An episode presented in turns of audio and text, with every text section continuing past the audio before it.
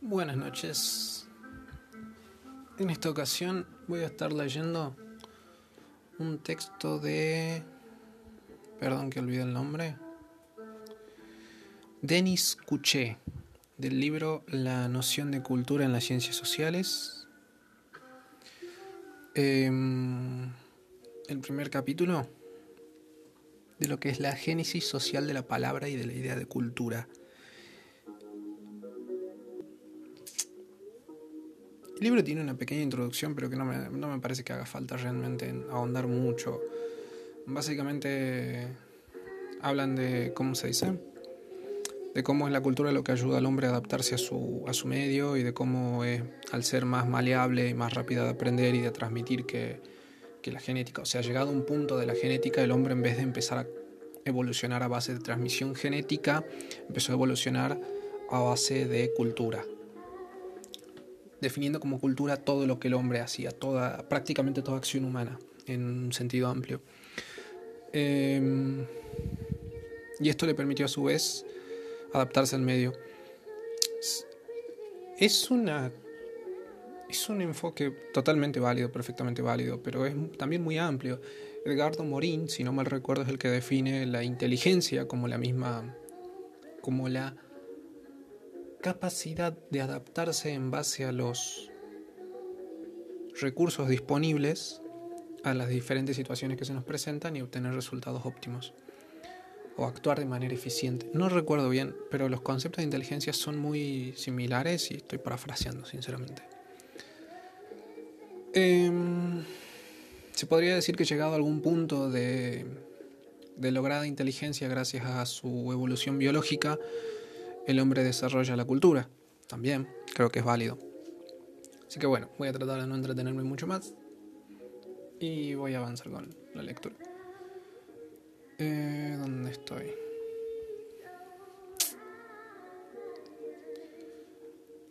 Ok. Génesis social de la palabra y de la idea de cultura. Las palabras tienen una historia y, en cierta medida, también las palabras hacen la historia. Si esto es verdad, para todas las palabras se puede verificar especialmente en el caso del término cultura. El peso de las palabras para retomar una expresión mediática contiene el peso de la relación con la historia, la historia que las hizo y la historia que contribuyen a hacer.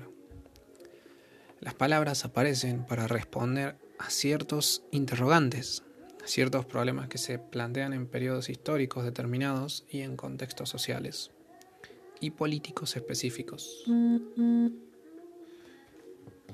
Em, perdón.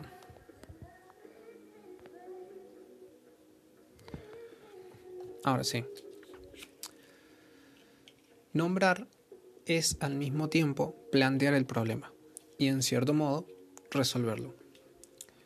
La invención de la noción de cultura es en sí misma reveladora de un aspecto fundamental de la cultura, en la cual pudo darse esta invención y que, por el momento, a falta de un término más adecuado, llamaremos la cultura occidental.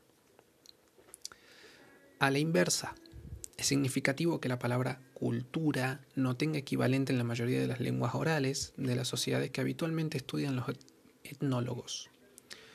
Esto no implica evidentemente, aunque todo el mundo comparte esta evidencia, aunque no todo el mundo comparte esta evidencia, que estas sociedades no tengan cultura, sino que no se plantean la cuestión de saber si tienen o no una cultura y menos aún de definir su propia cultura. Esto creo que es parecido a lo que creo que fue el texto anterior que hice también sobre la antropología, de cómo uno se define a base del primero de uno mismo y después en base a los demás. Se define de esas dos maneras, digamos, por similitud y por diferencia. Pero muchas veces es más fácil definir quién soy a base de la diferencia, dependiendo del contexto, obviamente. Em, esto podría ser quizá lo que algunos pueblos occidentales lograron entender, de cultura occidental lograron entender, y al ver sus diferencias culturales con otros vecinos, diferenciaron le dieron una palabra a esa diferencia en las costumbres, en las formas, en el arte. Ya sea una cuestión de conexión, de tiempo, vaya a saber. Eh, por eso, si se quiere comprender el sentido actual del concepto de cultura y su uso en las ciencias sociales, es indispensable reconstruir su génesis social, su genealogía. Dicho de otro modo, se trata de examinar cómo se ha formado la palabra. Luego, el concepto científico que depende de ella y, por lo tanto, encontrar su origen y su evolución semántica. No se trata de que nos dediquemos a un análisis lingüístico, sino más bien de que pongamos en evidencia los vínculos que existen entre la historia de la palabra cultura y la historia de las ideas. La evolución de una palabra se relaciona en efecto con numerosos factores, no todos de orden lingüístico. Su herencia semántica crea cierta dependencia respecto del pasado en sus usos contemporáneos. Del itinerario de la palabra cultura solo pretendemos que sirva para aclarar la formación del concepto tal como se utiliza en las ciencias sociales. La palabra se aplicó y sigue aplicándose a realidades tan diferentes. Entiéndase cultivo de tierra, cultivo microbiano, cultura física. Y con sentidos tan diferentes que no podemos trazar aquí su historia completa. La evolución de la palabra en la lengua francesa desde la Edad Media hasta el siglo XIX. Vamos a dedicarnos especialmente al ejemplo del francés, al ejemplo francés del uso de cultura, pues parece que la evolución semántica decisiva de la palabra, que permitirá como consecuencia la invención del concepto, se produjo en la lengua francesa. Del siglo de las luces, antes de difundirse por préstamo lingüístico a las lenguas cercanas, como el inglés y el alemán. Si bien el siglo XVIII puede considerarse como el periodo de formación del sentido moderno de la palabra, sin embargo, en 1700, cultura ya es una palabra antigua en el vocabulario francés, proveniente del latín cultura, que significa el cuidado de los campos o del ganado. A fines del siglo XIII, designa una parcela de tierra cultivada.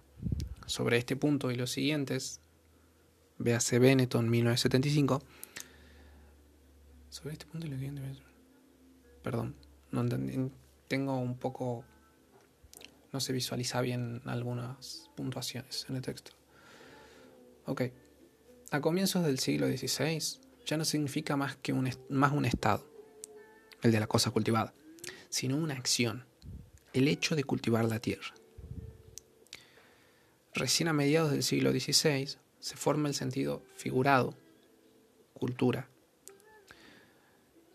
Entonces podía designar a cultivar, una facultad, es decir, el hecho de trabajar en su desarrollo. Pero este sentido figurado es poco corriente, hasta fines del siglo XVII, y no tiene reconocimiento académico, ya que no figura en la mayoría de los diccionarios de la época. Hasta el siglo XVIII, la evolución del contenido semántico de la palabra le debe poco al movimiento de las ideas, y por lo tanto sigue más bien el movimiento natural de la lengua, que procede, por una parte, por metonimia, de la cultura como estado a la cultura como acción. Por otra, por metáfora, del cultivo de la tierra al cultivo del espíritu. Imitando este método, el modelo latino cultura. El clásico había encontrado el uso de la palabra en su sentido figurado. La cultura en ese en sentido figurado comienza a imponerse en el siglo XVIII hace su entrada en este sentido en el diccionario de la Academia Francesa. Perdón, no sé francés, pero es diccionario de la Academia Francesa en francés. En la edición de 1718. En esa época aparece en general, seguido por un complemento de objeto, se habla de la cultura de las artes, de la cultura de las letras, de la cultura de las ciencias, como si fuese necesario precisar la cosa que se cultiva. La palabra forma parte del vocabulario de la lengua de las luces, pero no es usada por los filósofos. La enciclopedia, que reserva un largo artículo al cultivo de las tierras, no consagra un artículo específico al sentido figurado de cultura. Sin embargo, no lo ignora, porque aparecen otros artículos como educación, espíritu, letras, filosofías y ciencias. Es decir, que hasta este punto era una adaptación primero que nada socialmente aceptada, valga la redundancia, culturalmente ya aceptada, pero que no se definía de una manera estricta o formal, digámosle. Y ya se lo usaba, ya tenía este sentido figurado de, de cultura. Ok. Progresivamente, cultura se libera de los complementos y termina por ser usada para designar la formación, la educación de la mente. Luego, en un movimiento inverso al observado precedentemente, se pasa de cultura como acción, o sea, como acción de instruir, a cultura como estado. Un estado de la mente cultivada por la instrucción, un estado del individuo que tiene cultura este uso es consagrado a fines del siglo por el Diccionario de la Academia, edición de 1798, que estigmatiza un espíritu natural y sin cultura, subrayando por medio de esta expresión la oposición conceptual entre naturaleza y cultura. Esta es una diferenciación, una distinción bastante importante. Em, me parece algo, o sea, es como que se empieza a tener una, se toma, se hace una revalorización de muchas cuestiones de las luces, obviamente, eh, de lo que era la cultura. Y pasa a ser una persona instruida, eh, no, no, no, no, no es la palabra objetiva, formada, educada, y se la diferencia de un estado natural. No puedo, no puedo evitar pensar en Rousseau acá y en su teoría del buen salvaje me, llama mucho, me llama mucho. Em, a la vez, no puedo evitar pensar hoy por hoy, ya que decimos que prácticamente todo lo que hacemos es cultura, en cómo la, entre comillas, cultura de la globalización nos ha llevado a, a todos estos avances tecnológicos que tenemos hoy por hoy. Escuché a Elon Musk en un podcast con Joe Rogan que recomiendo un montón. Eh, si es que manejan bien el inglés, si no buscar subtitulado por lo menos parte porque es fenomenal. Decir cómo... No lo dice en un sentido de cultura, lo, dice desde el sentido de toda la vista de un ingeniero. Eh, que esencialmente hoy por hoy somos robots. Perdón, somos cyborgs. No robots, cyborgs. Porque pónganse a pensar, ¿dónde están escuchando esto? ¿Un complemento de qué? Siempre pensamos como el hombre integrado a una máquina, el cyborg como un hombre integrado a una máquina. Pero quisiera saber quién de los que me esté escuchando haya pasado haya pasado 24 horas puede recordar la última vez que pasó 24 horas sin un teléfono, sin tocar el teléfono, sin mirar el teléfono. Por voluntad propia, ¿eh? O sea, por decisión y porque no lo necesitaba para nada. Entonces, es como que fuéramos el predecesor del cyborg que nos imaginamos en la ciencia ficción increíblemente interesante. Y un poco nos alejamos de este sentido también de naturaleza. Ok. Perdón, me cuelgo. He empezado a hablar por ahí, así que continúo. Em, esta posición es fundamental para los pensadores de, las luces, que coinciden la cultura como una característica distintiva de la especie humana. Para ellos, la cultura es la suma de los saberes acumulados y transmitidos por la humanidad, considerado una totalidad en el curso de la historia. Por eso debería terminar de leer los párrafos antes de comentar. En el siglo XVIII, cultura sigue empleándose en singular, lo que refleja el universalismo y el humanismo de los filósofos. La cultura es algo propio del hombre, con mayúsculas, con mayúsculas, más allá de cualquier distinción de pueblos y de clases. Por lo tanto, cultura se inscribe por completo en la ideología de las luces.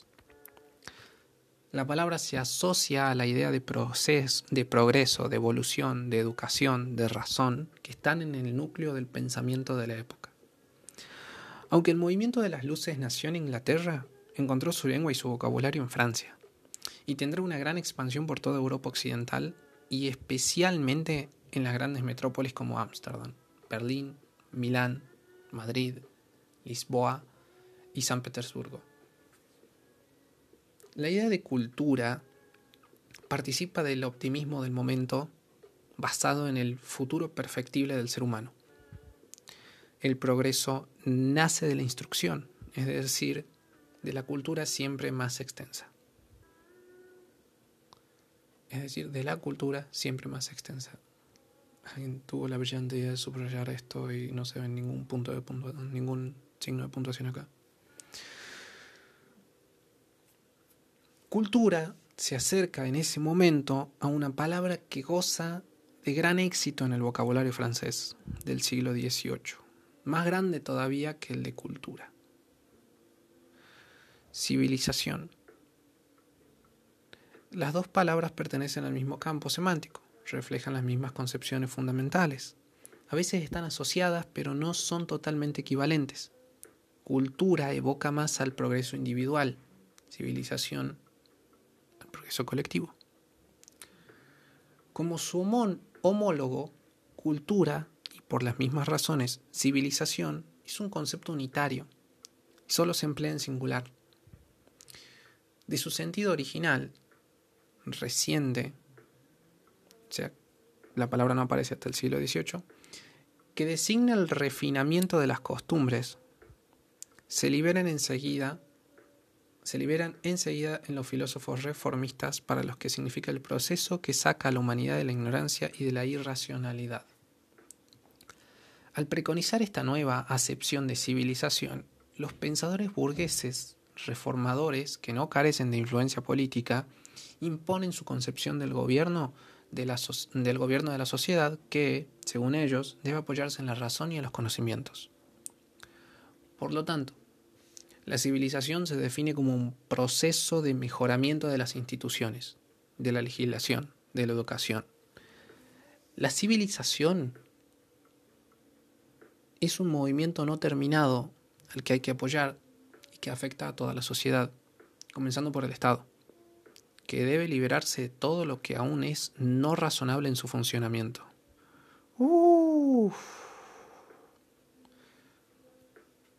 Me abstengo de comentarios políticos. Finalmente, la civilización puede y debe extenderse a todos los pueblos que componen la humanidad. Si bien algunos pueblos son más avanzados que otros en este, en este movimiento, si algunos, como Francia especialmente, son incluso tan avanzados que ya pueden ser considerados como civilizados, todos los pueblos, incluso los más salvajes tienen la vocación de entrar en el mismo movimiento de civilización y los más avanzados tienen el deber de ayudar a los más retrasados. Civilización está tan ligada a esta concepción progresista de la historia que los escépticos como Rousseau y Voltaire evitan usar este término y no son capaces, porque son pocos, de imponer otra acepción más relativista. Ay, recuerdo un. un insulto que leí una vuelta de Voltaire hacia Rousseau. Que le decía. que comentaba. Nunca había. Nunca había visto a nadie esforzarse tanto por hacernos caminar como animales, una cosa así. Por Dios, qué descanso que pegaba el tipo ese. Espectacular. Em, recomiendo buscar la crítica esa nada más por, por gusto y risa, como dato de color. El uso de cultura y de civilización en el siglo XVIII marca la llegada de una nueva concepción desacralizada de la historia. La filosofía de la historia se libera de la teología de, de la historia. Las ideas optimistas de progreso inscriptas en las nociones de cultura y de civilización pueden considerarse como una forma sucedánea de la esperanza religiosa. A partir de este momento, el hombre está en el centro de la reflexión y en el centro del universo. Aparece la idea de la posibilidad de una ciencia del hombre. Diderot emplea la expresión por primera vez en 1755, en el artículo Enciclopedia de la Enciclopedia. En 1787, Alexandre de Chabanés crea el término etnología, que define como la disciplina que estudia la Historia de los progresos de los pueblos hacia la civilización. Interesante. Porque etnología seguramente pensamos que es otra cosa totalmente diferente. Yo creo que esto de lo que se habla se tomaría algo más como filología quizás hoy por hoy. Bien. El debate franco-alemán sobre la cultura o la antítesis cultura-civilización. Siglo XIX, comienzo del siglo XX.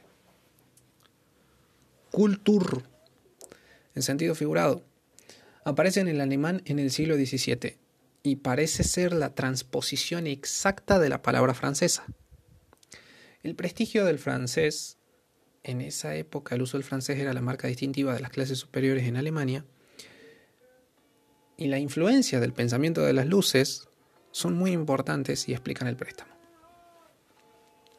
Sin embargo, Culture evoluciona rápidamente en un sentido más limitativo que el homólogo francés y tiene, a partir de la segunda mitad del siglo XVIII, un éxito de uso que cultura en francés no conoce todavía, porque civilización le quita el papel protagónico en el vocabulario de los pensadores franceses.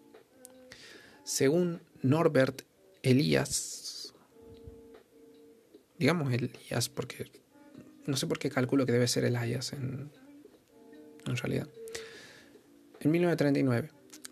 Este, este éxito se debe a que la burguesía intelectual alemana adopta el término y lo usa contrariamente a la situación francesa. La burguesía y la aristocracia no tienen vínculos hechos en Alemania. La nobleza está relativamente aislada respecto de las capas sociales medias. Las cortes de los principados son muy cerradas y la burguesía está eliminada, en gran medida de cualquier acción política. Esta distancia social nutre cierto resentimiento, especialmente en una buena cantidad de intelectuales que a mediados del siglo oponen los valores denominados espirituales, basados en la ciencia, el arte, la filosofía y también la religión a los valores corteses de la aristocracia. Según ellos, Solo los primeros son valores auténticos, profundos, y los otros son superficiales e insinceros. Estos intelectuales, que en general provienen de los medios universitarios, les reprochan a los príncipes que gobiernan los diferentes estados alemanes su despreocupación por las artes y la literatura y su dedicación, la mayor parte del tiempo, al ceremonial de la corte para poder imitar las maneras civilizadas de la corte francesa. Hay dos palabras que van a permitir que van a permitirles definir esta posición de los dos sistemas de valores. Todo lo que se origine en lo auténtico y contribuya al enriquecimiento intelectual y espiritual será considerado como perteneciente a la cultura. En cambio, todo lo que no es más que apariencia brillante, ligereza, refinamiento, superficialidad, pertenece a la civilización. Por lo tanto, la cultura se opone a la civilización del mismo modo que la profundidad se opone a la superficialidad. Para la inteligencia burguesa alemana, la nobleza de la corte, aunque civilizada, carece de cultura. Como al pueblo le sucede lo mismo, esta inteligencia, considerada de alguna manera, tiene una misión que cumplir la de desarrollar y hacer relucir la cultura alemana. A través de esta toma de conciencia, el acento de la antítesis cultura-civilización se desplaza un poco de la oposición social hacia la oposición nacional. Era de 1939. Varios hechos convergentes van a permitir este desplazamiento. Por una parte se refuerza la convicción de los vínculos estrechos que unen las costumbres civilizadas de las cortes alemanas con la vida cortesana francesa, lo que será denunciado como una forma de alienación. Por otra parte, aparece cada vez más una voluntad de rehabilitación del alemán. La vanguardia intelectual usa solamente esta lengua y de precisión en el dominio del pensamiento de lo que es específicamente alemán la unidad nacional alemana todavía no se ha realizado y todavía no parecería no parecía realizable en el terreno político, pero la inteligencia tiene una idea cada vez más alta de su misión nacional. Va a buscar esta unidad por el lado de la cultura. La ascensión progresiva de esta capa social, antes sin influencia, que logró convertirse en vocera de la conciencia nacional Alemania, transforma los datos y la escala del problema cultura-civilización. En Alemania, en los momentos anteriores a la Revolución Francesa, el término civilización pierde su connotación aristocrática alemana y evoca más bien a Francia y más ampliamente a las potencias occidentales. Del mismo modo, la cultura, marca distintiva de la burguesía intelectual alemana del siglo XVIII, se convertirá en el siglo XIX en marca distintiva de la nación alemana por entero.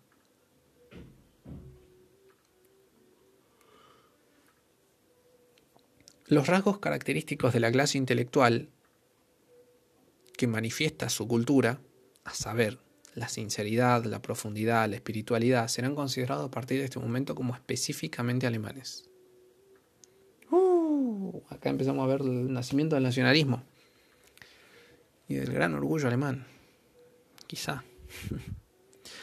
Detrás de esta evolución se oculta siempre, según Elías o Elias, un mecanismo psicológico vinculado con un sentimiento de inferioridad la idea alemana de cultura fue creada por una clase media que dudaba de sí misma, que se sentía relativamente alejada del poder y de los honores que buscaba de otra forma la de legitimidad social. Se sentía relativamente alejada del poder y de los honores y que buscaba otra forma y que buscaba otra forma de legitimidad social. Perdón, es que está Ay, Dios. Tan improlijo esto. Extendida la nación alemana, participa de la misma falta participa de la misma falta de certeza.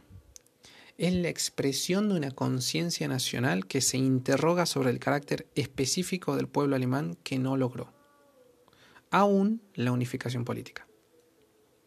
Frente al poder de los estados vecinos, Francia, Inglaterra y sobre todo la nación alemana, debilitada por las divisiones políticas, dispersa en una multitud de principados, busca afirmar su existencia al glorificar su, al glorificar su cultura. esto me recuerda un poco a la...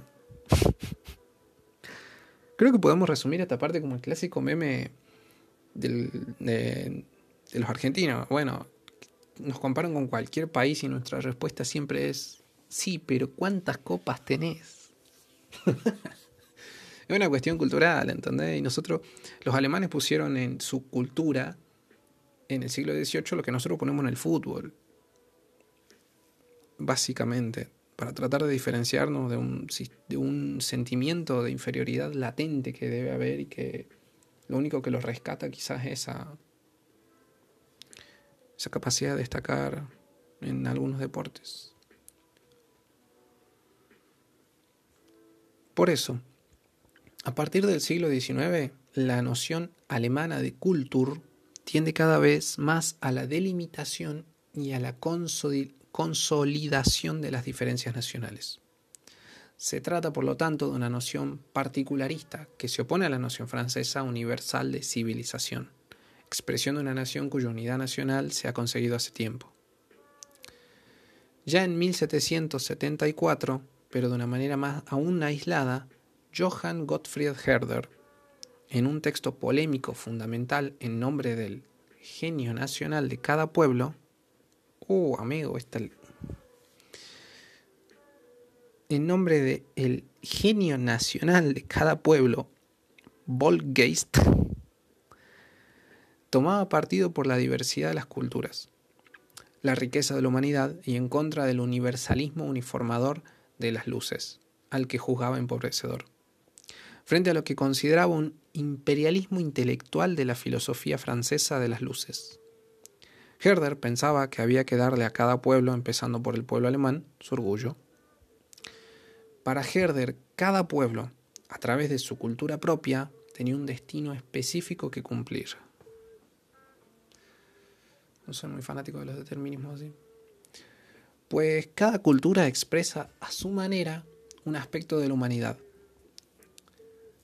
su concepción de la cultura caracterizada por la discontinuidad que, sin embargo, no excluía una posible comunicación entre los pueblos, se basaba en otra filosofía de la historia, título de su obra de 1764, diferente de la de las luces.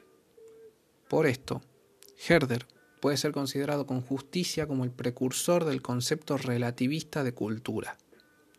Herder fue el que nos abrió los ojos sobre las culturas. Dumont en 1986. Después de la derrota de Jena en 1806 y de la ocupación de las tropas napoleónicas, la conciencia alemana refuerza el nacionalismo, que se expresa por medio de una acentuación de la interpretación particularista de la cultura alemana. El esfuerzo por definir el carácter alemán se intensifica. Ya no se afirma solamente sobre la singularidad absoluta de la cultura alemana, sino también su superioridad. De esta afirmación, algunas ideologías concluyeron que el pueblo alemán tenía una misión específica respecto de la humanidad en general. Mm, qué mal que empieza a sonar eso, ¿no? Entonces, la idea alemana de cultura evoluciona un poco durante el siglo XIX bajo la influencia del nacionalismo se vincula más con la idea, cada vez más con la idea de nación. La cultura proviene del alma, del genio del pueblo. La nación cultural precede y llama a la nación política. La cultura es un conjunto de conquistas artísticas, sexuales y morales que constituyen el patrimonio de una nación, considerado como adquirido una vez y para siempre, y que constituye el basamento de su unidad.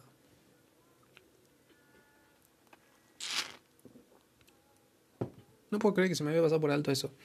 Quizás es porque en realidad lo veo... Em, se habla hoy por hoy en términos de cultura, siempre delimitando, o sea, bueno, es obvio eso, pero cultura millennial, cultura centennial, cultura, yo lo dije, de la globalización y este tipo de movimientos. Incluso el hip hop también se considera a sí mismo una cultura, porque tiene sus expresiones, sus formas y, digámosle, su filosofía de vida, que yo no creo que esté realmente muy marcada.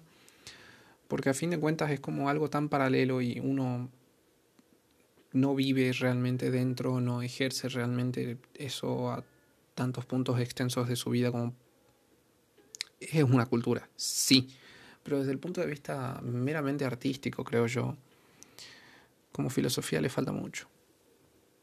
Eh, lo hablo siendo alguien que bailó durante mucho tiempo dentro de lo que es la cultura del hip hop y participó activamente de esto. Probablemente no sea difícil de creer que ahora esté leyendo, haciendo un podcast sobre mis estudios, o no. bueno, pero el punto es que se empieza a delimitar, o sea, la cultura empezaba a definir pueblos, naciones, territorios, no, no tanto como hoy que son rangos etarios y tribus, por, por así decirle. Pero sí, tenemos que, creo que lo más utilizado es para definir naciones y pueblos de manera geográfica o no tanto geográfica, sino social. Bien, estas conquistas del espíritu no deben confundirse con las realizaciones técnicas relacionadas con el progreso industrial y que emanan un racionalismo sin alma.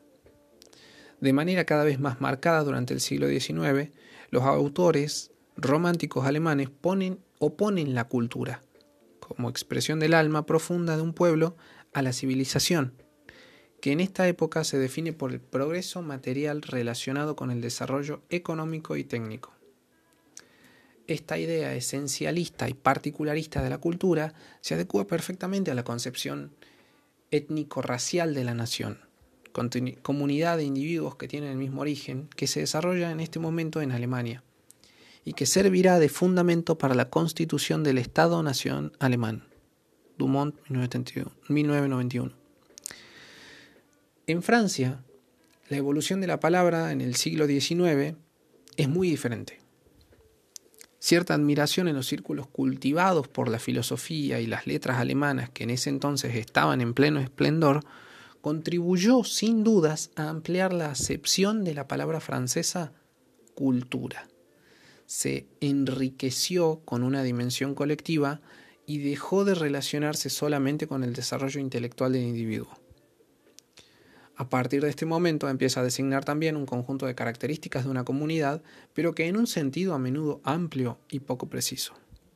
Se encuentran expresiones como cultura francesa o alemana, o cultura de la humanidad. Cultura se acerca mucho a civilización y a veces son palabras intercambiables.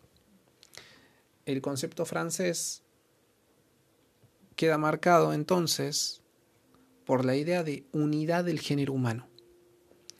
Entre el siglo XVIII y el XIX francés hay una continuidad del pensamiento universalista. La cultura, en sentido colectivo, es ante todo la cultura de la humanidad. A pesar de la influencia alemana, la idea de unidad prevalece sobre la conciencia de la diversidad. Más allá de las diferencias observables entre, cultura, entre la cultura alemana y la cultura francesa, existe la unidad de la cultura humana. En una conferencia que se considera célebre pronunciada en Sorbona en 1882, ¿qué es una nación? Ernest Renan afirmaba con convicción antes que la cultura francesa, antes que la cultura francesa, la cultura alemana, la cultura italiana, existe la cultura humana. Las particularidades culturales se minimizan. Los intelectuales no admiten la concepción de una cultura ante todo nacional y de la misma manera rechazan la oposición que hacen los alemanes, los alemanes entre cultura y civilización.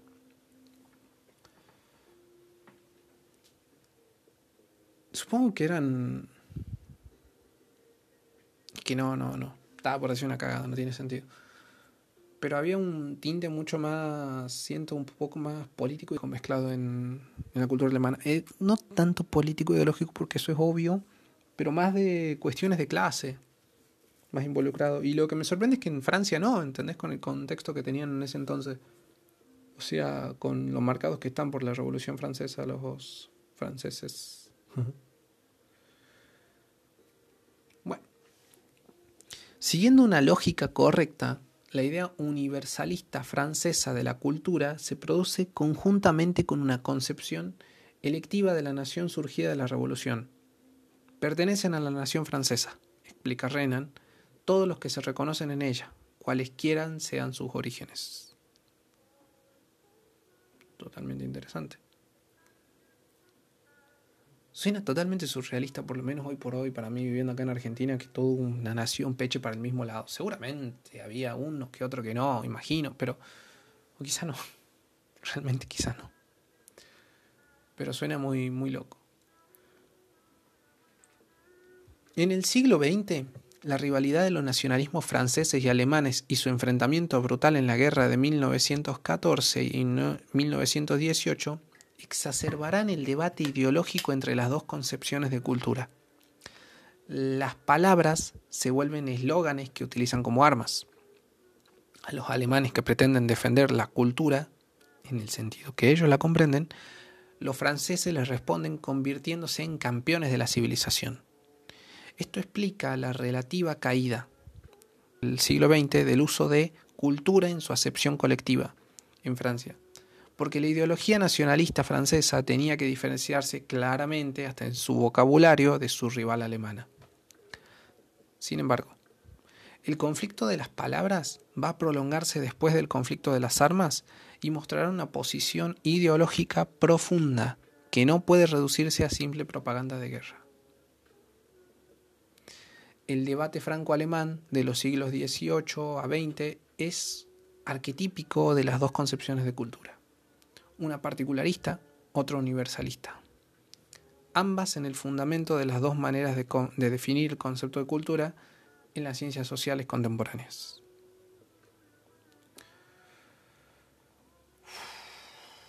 No sé si un poco porque está tan mal subrayado el texto, o un poco porque siento que avanza bastante lento, o es un poco más complejo que, no sé, se me hizo un poquito más largo.